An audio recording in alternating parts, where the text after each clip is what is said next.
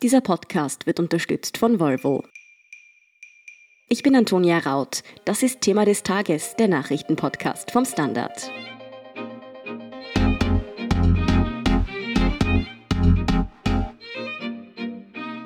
Die EU-Staats- und Regierungschefs haben es geschafft. Sie haben beim Gipfeltreffen in Brüssel das größte Budget- und Finanzpaket der Geschichte der Europäischen Union geschnürt. Der EU-Budgetrahmen für die nächsten Jahre steht damit. Doch vor allem beinhaltet der Deal auch 750 Milliarden Euro Finanzhilfen für die Mitgliedstaaten, mit denen die Länder nach der Corona-Krise wieder auf die Beine kommen sollen. Woher dieses Geld kommt, wo es hinfließen soll und vor allem, was das alles für Österreich bedeutet, das erklärt Brüssel-Korrespondent Thomas Mayer vom Standard. Tom, Jour historique pour l'Europe, twittert zum Beispiel Frankreichs Präsident Emmanuel Macron heute, also ein historischer Tag für für Europa sei das. Wie bahnbrechend ist dieser Deal denn wirklich, der den Staats- und Regierungschefs da gelungen ist? Also zunächst einmal ist eines interessant, nicht nur der französische Staatspräsident Macron, sondern eigentlich die Regierungen in fast allen Ländern jubeln heute. Das ist deswegen erstaunlich, weil jetzt fünf Tage lang gestritten worden ist und man eigentlich den Eindruck haben konnte, es geht total bergab mit Europa und am Schluss sind jetzt alle zufrieden. Also nur ein anderes Beispiel, der spanische Premier Sanchez spricht von einem wahrhaften Marshallplan. In Italien jubelt der Außenminister und sagt, es ist ein fundamentales Resultat für die Zukunft Italiens. Die einzige Ausnahme aus meiner Sicht, das ist ein bisschen kurios, ist in Österreich. In Österreich wird das Ergebnis von der Opposition eigentlich zerrissen und als antieuropäisch verstanden. Jetzt fragt man sich, wie kann das sein? Das ist aber gleichzeitig auch erklärbar. Zum einen muss man sagen, es ist in der Tat ein historisches Ergebnis in dem Sinn, als das, das Budget der Europäischen Union durch diesen Beschluss beinahe verdoppelt wird. Bisher war der Budgetrahmen für sieben Jahre 1000 Milliarden Euro ungefähr. Und jetzt kommt durch die Corona-Krise ausgelöst ein Sonderbudget, ein sogenannter Wiederaufbaufonds dazu, der mit 750 Milliarden Euro dotiert ist. Das heißt, man kommt insgesamt auf 1,8 Billionen Euro. Und das kann dann verteilt werden. Und das ist sozusagen das Positive daran, das hat man ein bisschen aus den Augen verloren durch den Streit um die Verteilung.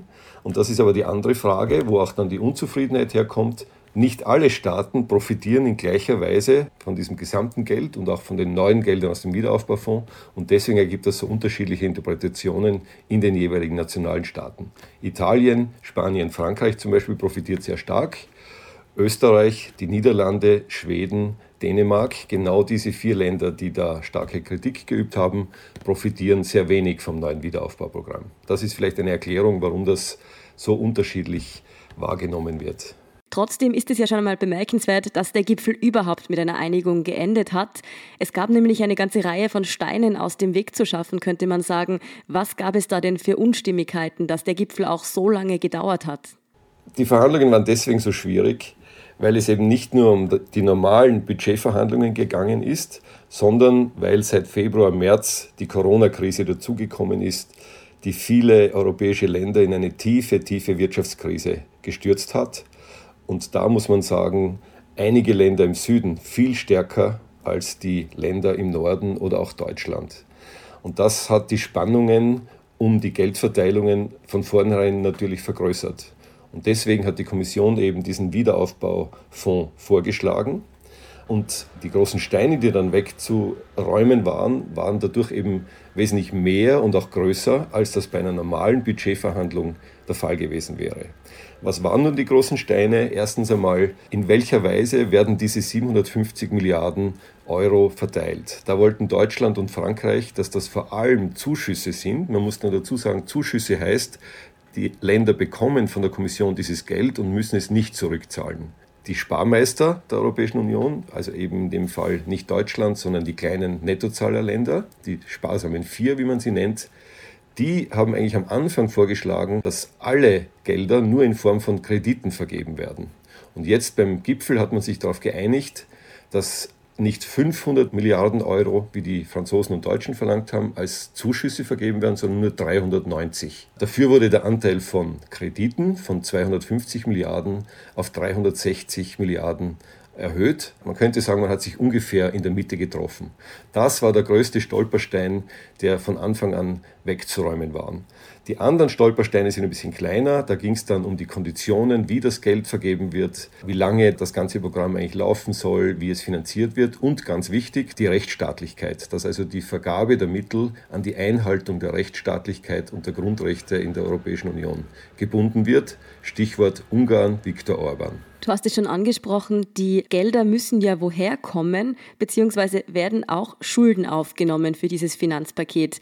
Wo kommt das Geld denn genau her und müssen wir das dann irgendwann auch zurückzahlen? Das ist eine gute Frage, weil auch der Gipfel auf diese knifflige Frage keine wirklich überzeugende Antwort gegeben hat. Gleichzeitig ist das aber auch der Charme dieses ganzen Programms. Was hat die Kommission vorgeschlagen? Sie hat gesagt, wir wollen diesen Wiederaufbaufonds nicht traditionell mit Beiträgen durch die Mitgliedstaaten, also Geldern, die man nach Brüssel überweist, finanzieren, sondern wir wollen das aus eigenen Einnahmen der Europäischen Union bestreiten, ja, das Geld zunächst als Kredit aufnehmen und dann aber mit Abgaben und Steuern selber finanzieren.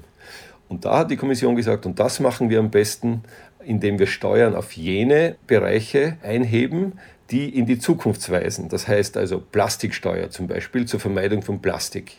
Es soll also viel mehr getan werden, um den Klimaschutz und die Nachhaltigkeit der Wirtschaft zu unterstützen. Gleichzeitig denkt man an eine Binnenmarktsteuer, also dass vor allem Großkonzerne eine Steuer bezahlen sollen, die von den offenen Märkten viel stärker profitieren können als kleine und mittlere Unternehmen.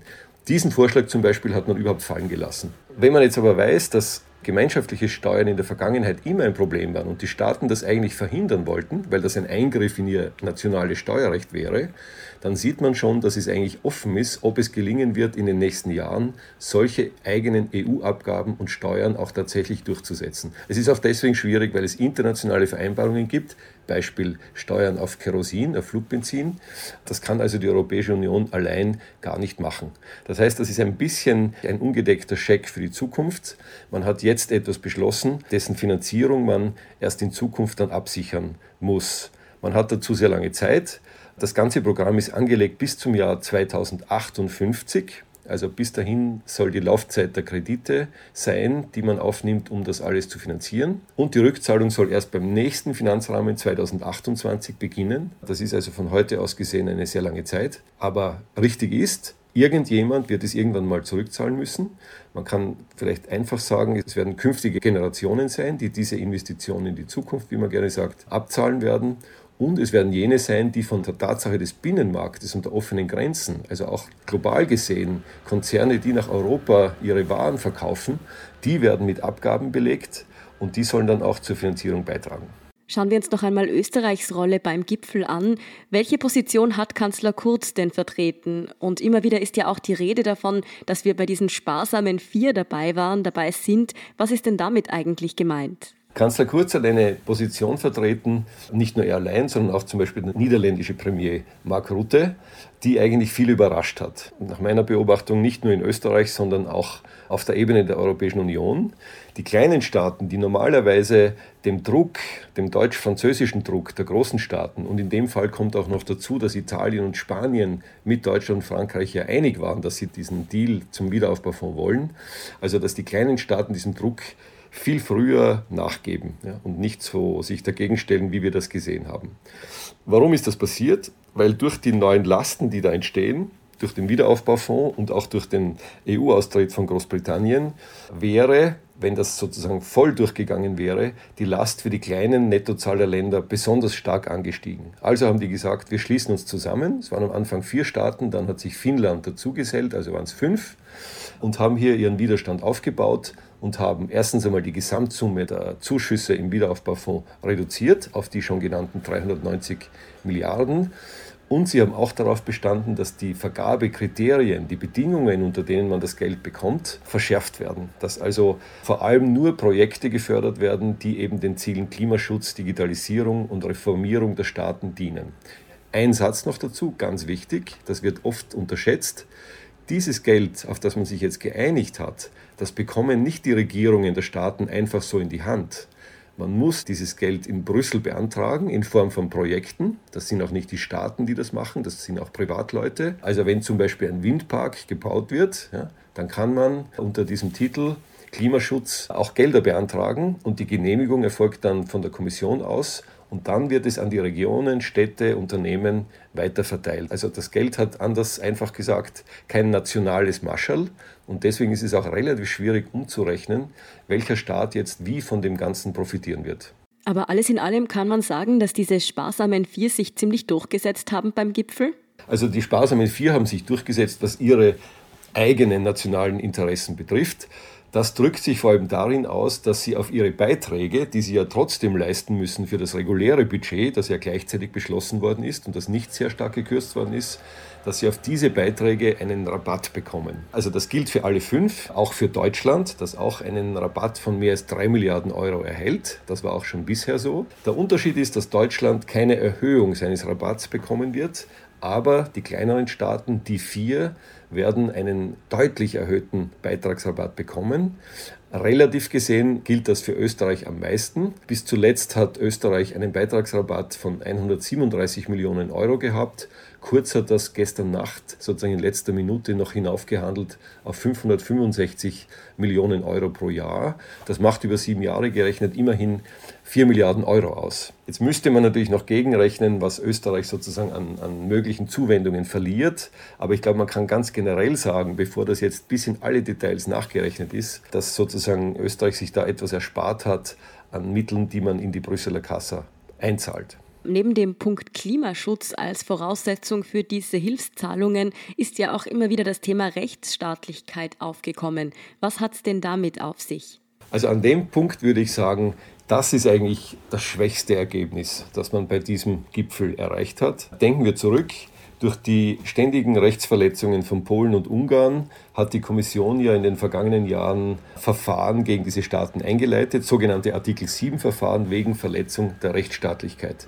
Zugegeben, da ist bis jetzt nicht sehr viel Konkretes herausgekommen, aber die Regierungschefs haben in den vergangenen ein, zwei Jahren immer betont, wenn wir einen neuen Budgetrahmen beschließen, dann werden wir die Subventionsvergabe sehr strikt knüpfen daran, dass ein Staat die Grundrechte, die Brüsseler Regeln einhält, eben die Rechtsstaatlichkeit akzeptiert, wozu auch die Akzeptanz der Gerichte und des Europäischen Höchstgerichts gehört. So, Viktor Orban, der ungarische Premier, unterstützt von seinen polnischen Kollegen, haben von Anfang an erklärt, dass sie das niemals akzeptieren würden. Das war das Problem des Gipfels wegen der Einstimmigkeit. Man musste also die Zustimmung von Orban sich irgendwie erkaufen. Das heißt, man hat sich am Ende dann doch nur auf einen sehr, sehr weichen Kompromiss geeinigt, indem man gesagt hat, einen Satz hingeschrieben hat, dass die Beachtung der Rechtsstaatlichkeit erforderlich ist zum Bezug von, von EU-Zuwendungen. Und der Ball wurde dann aber weitergespielt an die EU-Kommission, indem man gesagt hat, und jetzt soll die EU-Kommission einen Prozess erarbeiten, ausarbeiten, mit dem die Durchsetzung dieses Prinzips dann auch gewährleistet ist. Ja. Gedacht ist daran, dass man mit sogenannter qualifizierter Mehrheit, also zwei Drittel der Mitgliedstaaten, einen Beschluss fassen muss, um einem Staat die Mittel dann tatsächlich vorzuenthalten. Experten sagen mir, dass das eine sehr, sehr theoretische Angelegenheit ist, weil solche Mehrheiten wahrscheinlich sehr, sehr schwer zu finden sind. Man muss sich das vorstellen, wenn Österreich zum Beispiel jetzt irgendeine Reform nicht macht, ja, in einem ganz anderen Fall, und es würde dann eine Zweidrittelmehrheit anderer Staaten hergehen und sagen, okay, wir beschließen jetzt einfach mal so, dass Österreich keine EU-Mittel mehr bekommt. Da würde es wahrscheinlich eine riesige Aufregung geben. Und so ist es natürlich auch in dem anderen Fall der Rechtsstaatlichkeit auch. Also das war nicht sehr überzeugend. Man hat, so wie die Finanzierung auch, worüber wir vorher schon gesprochen haben, das hat man als weitgehend offene Fragen in die Zukunft verschoben, sodass wir jetzt die Situation haben, man hat, und das macht den Jubel aus, auf der einen Seite ein riesiges Programm an Hilfen, um der Wirtschaftskrise zu begegnen, was natürlich sehr positiv ist. Auf der anderen Seite bleibt natürlich offen, wie das Ganze dann in der Praxis funktioniert, ob es überhaupt funktioniert und wie es finanziert werden kann. Jetzt noch einmal deine Einschätzung zum Schluss. Was denkst du, wird Österreich spürbar von diesem Deal profitieren? Ganz im Gegenteil. Im Vergleich mit Ländern in Südeuropa, die sehr, sehr stark profitieren werden von diesem Deal, wird Österreich eben nicht profitieren. Dazu muss man sagen, dass Österreich ja trotz des Rabatts einen wesentlich höheren Beitrag in Zukunft in die EU-Töpfe einzahlen wird. Wir haben bis jetzt im Schnitt in den letzten sieben Jahren drei Milliarden Euro eingezahlt. Wenn man die Garantien dazu rechnen würde für den Wiederaufbaufonds, dann würde das nominell sogar über 5 Milliarden ansteigen. De facto, habe ich heute gehört aus Kreisen des Rates, de facto heißt es, dass Österreich im nächsten Jahr einen Beitrag von 3,8 Milliarden Euro bezahlen wird, also um einige hundert Millionen mehr. Aber das wird dann in den nächsten Jahren vermutlich ansteigen. Es wird natürlich auch davon abhängen, inwieweit dann wirklich die Finanzierungen auch funktionieren. Gleichzeitig muss ich aber auch dazu sagen, und das erklärt vielleicht auch, warum die Wirtschaftskammer heute und auch die Agrarlobby jubelt, was gelungen ist, ist der Erhalt des regulären EU-Budgets, von dem die normalen Programme abgewickelt werden. Und da hat Österreich eigentlich ganz gut abgeschnitten, weil das wird nicht gekürzt. Das ergibt zum Beispiel, dass die Agrarsubventionen nicht kleiner werden, sondern dass es bei der Regionalförderung, also ländlicher Raum, ländliche Entwicklung, sogar noch ein kleines Plus gibt. Ich glaube, das sind einige Dutzend Millionen, die die Bauern in der nächsten Periode da mehr bekommen werden. Aber Resümee, aus dem Wiederaufbaufonds selber wird Österreich ungefähr ein Prozent von diesen 750 Milliarden Euro bzw. 390 an den Zuwendungen bekommen, also nicht einmal 4 Milliarden Euro. Zum Vergleich, in Italien macht das aus über 70 Milliarden Euro. Frankreich, das mit dem Präsidenten Macron der große Gegenspieler war, bekommt 35 Milliarden Euro. Das erklärt vielleicht auch, warum da die Emotionen hochgegangen sind. Diese Damen und Herren, die hier für die Staaten verhandeln, die sagen zwar immer sehr laut bei jedem Mikrofon, dass sie natürlich nur an Europa denken, aber in Wahrheit denken sie natürlich auch an ihr eigenes Land, an die eigene Kasse. Und am Ende kann man dann ausrechnen, wer wie gut verhandelt hat. Und die, die sehr hart verhandelt haben, haben dann natürlich auch gar nicht so schlecht abgeschnitten. Harte Verhandlungen waren es in jedem Fall in einer auch komplexen Zeit. Danke für deine Einschätzung, Thomas Mayer. Gerne. Wir sind gleich zurück.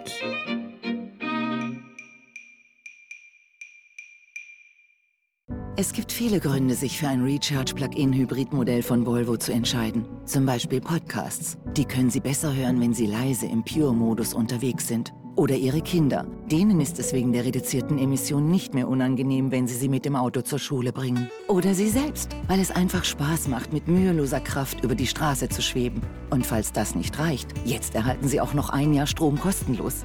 Überzeugt? Vereinbaren Sie jetzt einen Probefahrttermin auf volvocars.at. Und hier ist, was Sie heute sonst noch wissen müssen. Erstens, in Österreichs Postämtern, Supermärkten und Banken muss ab Freitag wieder ein Mund-Nasenschutz getragen werden. Das gibt die Regierung heute unter anderem in einer Pressekonferenz bekannt. Zudem kommen noch weitere Maßnahmen gegen die Verbreitung des Coronavirus, etwa noch einmal strengere Reisebeschränkungen für die Balkanländer. Hintergrund sind die weiterhin steigenden Infektionszahlen in Österreich. Zweitens, fast ein Jahr nach dem Attentat im deutschen Halle beginnt nun in Magdeburg der Prozess gegen den Neonazi Stefan B. Der 27-Jährige hat einen Anschlag auf eine Synagoge verübt, der nur an der massiven Tür dieser gescheitert ist. Daraufhin hat der Attentäter willkürlich eine Passantin und einen Mann in einem nahegelegenen Dönerladen erschossen. Er soll allein und aus antisemitischer, rassistischer und fremdenfeindlicher Gesinnung heraus gehandelt haben, so die Anklage. Und drittens, eine Firma aus Pasching mit dem Namen Tractive stellt GPS-Tracker für Haustiere her und diese tracken die Vierbeiner gleich doppelt. Einerseits können Hunde- und Katzenbesitzer ihre Tiere damit aufspüren, wenn diese allzu selbstständig unterwegs sind. Die Geräte kontrollieren aber auch, ob sich die Tiere genug bewegen. So sollen die Besitzer Übergewicht bei ihren Haustieren vorbeugen können. Mehr dazu und die aktuellsten Informationen zum weiteren Weltgeschehen liefert Ihnen wie immer der Standard.at. Um keine Folge von Thema des Tages zu verpassen, abonnieren Sie uns bei Apple Podcasts oder Spotify. Unterstützen können Sie uns mit einer 5-Sterne-Bewertung und vor allem, indem Sie für den Standard zahlen. Alle Infos dazu finden Sie auf abo.derstandard.at und dst.at/supporter. Danke für Ihre Unterstützung. Ich bin Antonia Raut. Baba und bis zum nächsten Mal.